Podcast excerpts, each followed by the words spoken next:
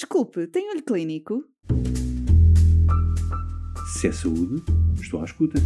Atualidade científica para profissionais de saúde? Quero, Quero ouvir. Olho Clínico, o seu podcast de discussão científica.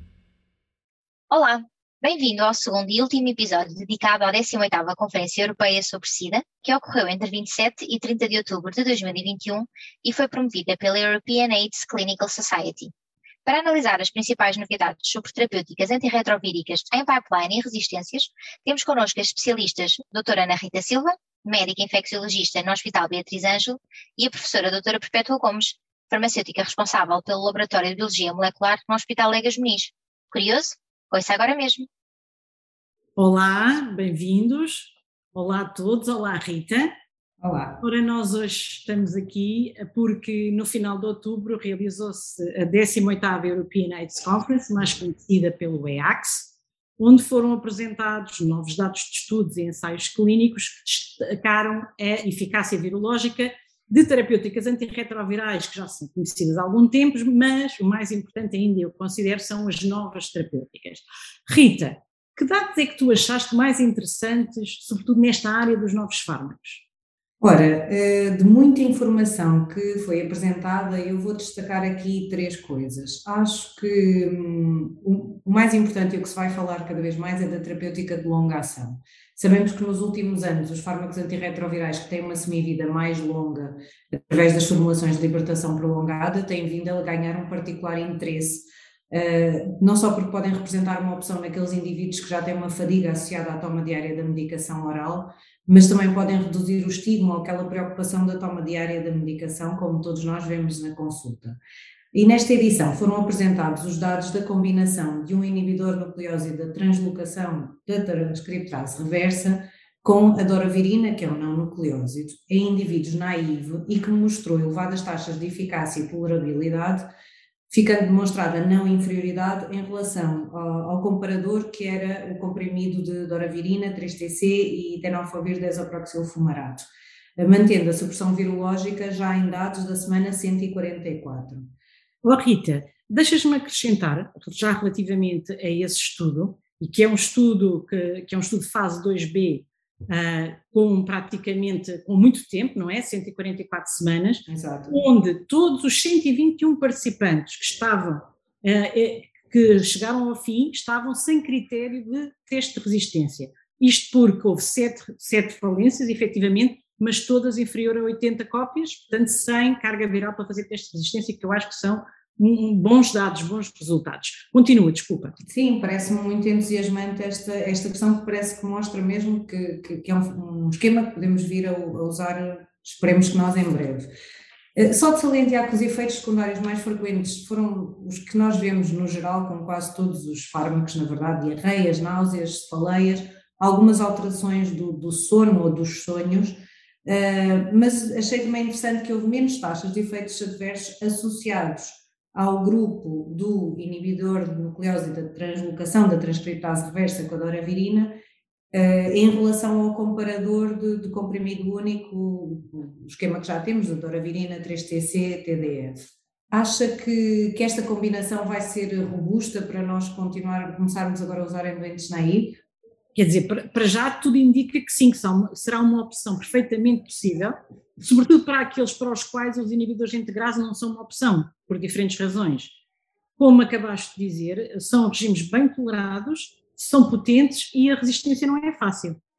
Também foram apresentados dados inaives uh, do Drive Forward, da doravirina, com, comparando com o darunavir ritonavir, usando um backbone de dois nucleósides, e o Drive Ahead, que é a combinação doravirina 3-TC-TDF eh, versus o efadirense FTC-TDF, já com quase 4 anos de follow-up.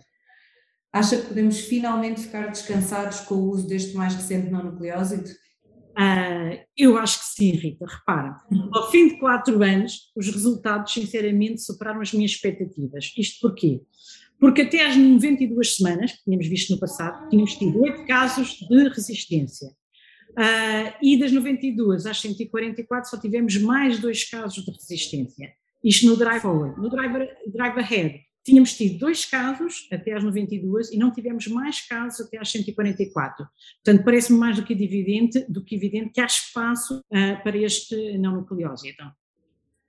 Eu acho que, que, é, que, é, muito interessante e sabemos que alguns países estão a fazer um uptake deste, desta combinação mais do, do, que nós e vamos ver, ver se em Portugal isto pega.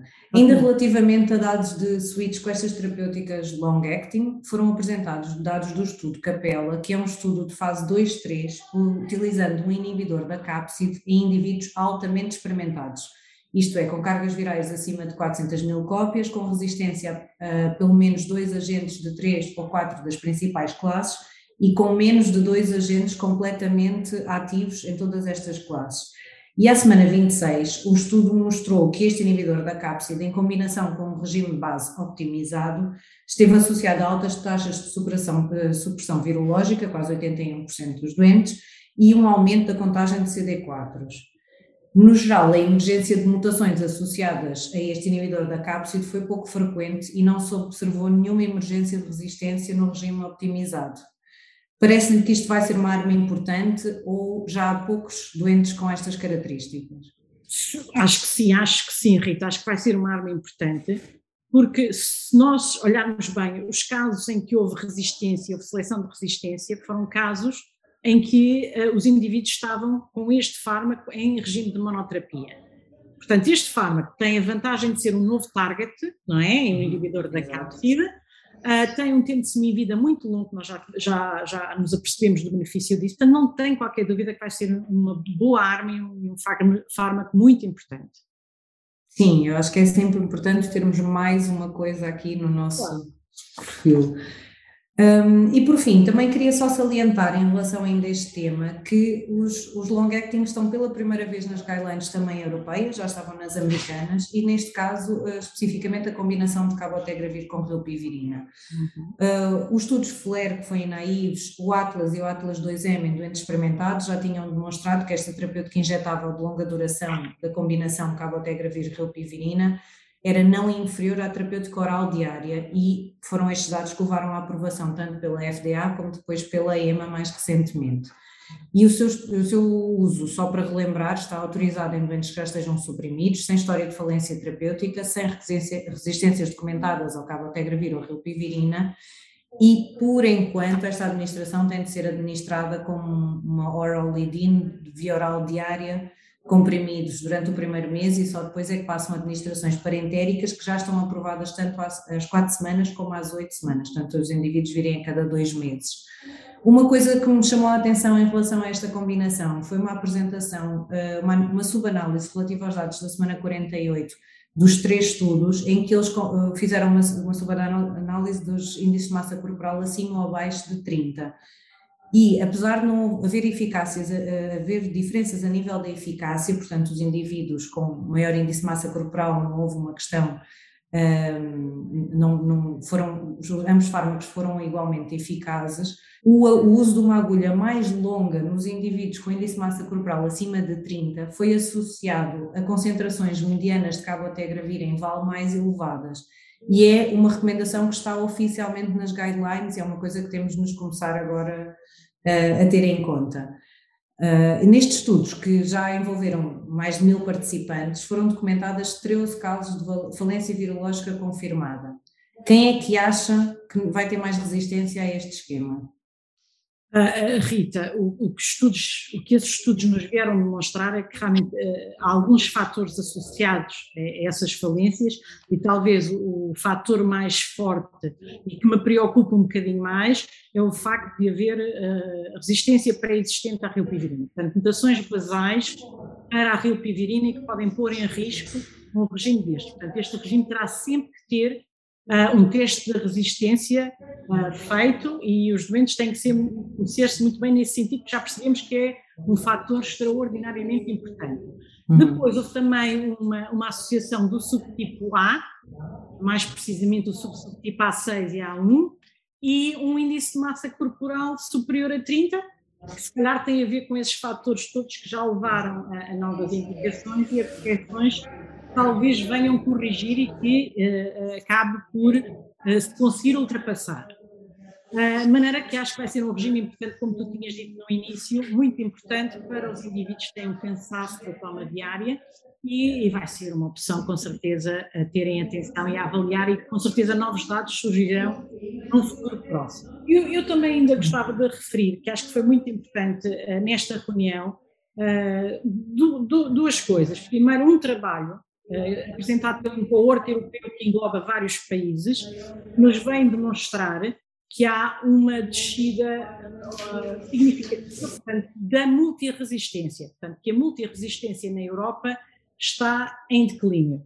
Eu penso que isto não é surpreendente, de qualquer maneira acho que é muito importante, uma vez que uh, verificou-se que o número de indivíduos com resistência a quatro classes uh, diminuiu significativamente de 2010 para 2019. Isto é, sobretudo, ao facto dos novos regimes que nós temos, não é? Que são bem tolerados e que têm levado a barreira à, à resistência. Portanto, está por base e é de esperar, mas é bom ter essa evidência e caminhar nesse sentido, conseguirmos diminuir, nomeadamente a multiresistência. Já nem falo da resistência adquirida, que também houve evidência disso.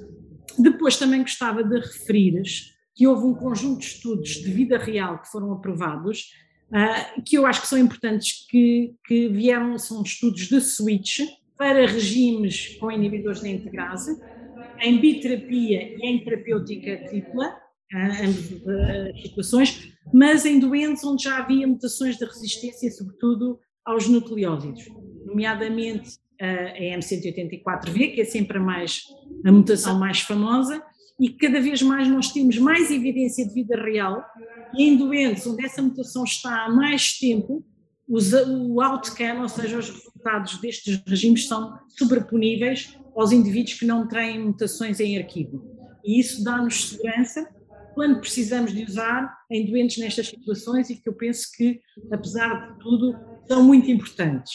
E começa, começamos, a ver também começamos a ver a avaliação não só da M184V, mas também de outras mutações. Uhum. Também houve um estudo muito, muito engraçado uh, in vitro que veio ver, tentou simular uma boa adesão versus uh, uma má adesão com cultura de células, que se percebeu que mesmo regimes robustos uh, se houver uma má adesão, ao fim de quatro tomas que são falhadas, acaba por todos eles selecionarem a resistência, embora, claro, os terapêutica tripla são os que demoram mais tempo a selecionar, os de biterapia, como seria esperar. Portanto, uma boa adesão funcionam todos, quando há má adesão, as coisas uh, entre aspas. Uh, talvez destas coisas relativas à resistência sejam aquelas que eu gostava de deixar presente. Rita, lembras-te de mais alguma coisa que possa ser importante deixar aqui uh, referido? Não, eu acho que fizemos assim um bom sumário, pelo menos na nossa modesta opinião, do que é que, o que é que vinha aí. Um, acho que estes, estes dados da, relativos à, à M184V que referiu são muito importantes para nos deixar uh, mais descansados para já. E temos agora um Brave New World com estes long acting que esperemos que chegue rapidamente aqui a Portugal e vamos ver depois se, não, se conseguimos não selecionar mais resistências ainda com este esquema. Concordo plenamente. Rita, obrigada, foi uma excelente conversa. Até à próxima. Obrigada eu. Até à próxima. Adeus. Adeus. Se é saúde, estou à escuta. Atualidade científica para profissionais de saúde? Quero, Quero ouvir. ouvir. Olho Clínico, o seu podcast de discussão científica.